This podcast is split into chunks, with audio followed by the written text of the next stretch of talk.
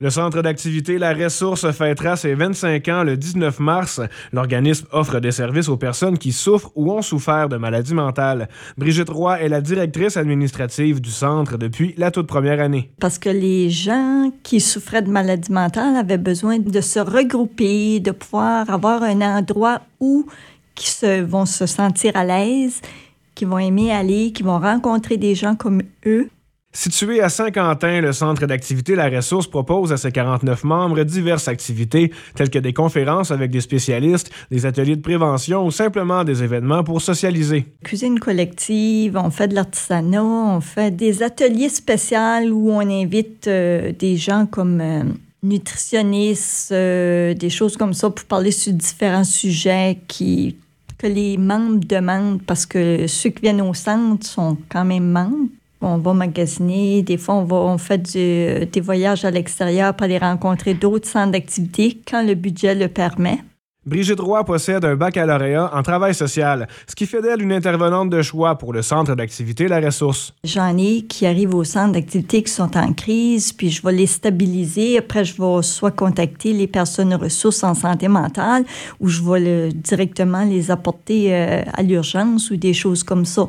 Euh, oui, ça arrive souvent qu'il y en a qui viennent me voir, qui sont en crise, puis qu'ils ont besoin de consultation. Madame Roy se dit fière de l'impact positif que l'organisme a pu avoir sur la vie de personnes souffrant de maladies mentales, et ça depuis 1999. Oui, parce que ça arrive souvent qu'il y a des clients qui reviennent après qu'il ait été traité par un professionnel, puis là, qui me disent euh, merci beaucoup, euh, si tu n'aurais pas été là, ou si sans t'aurais pas été là, euh, je serais peut-être pas là aujourd'hui.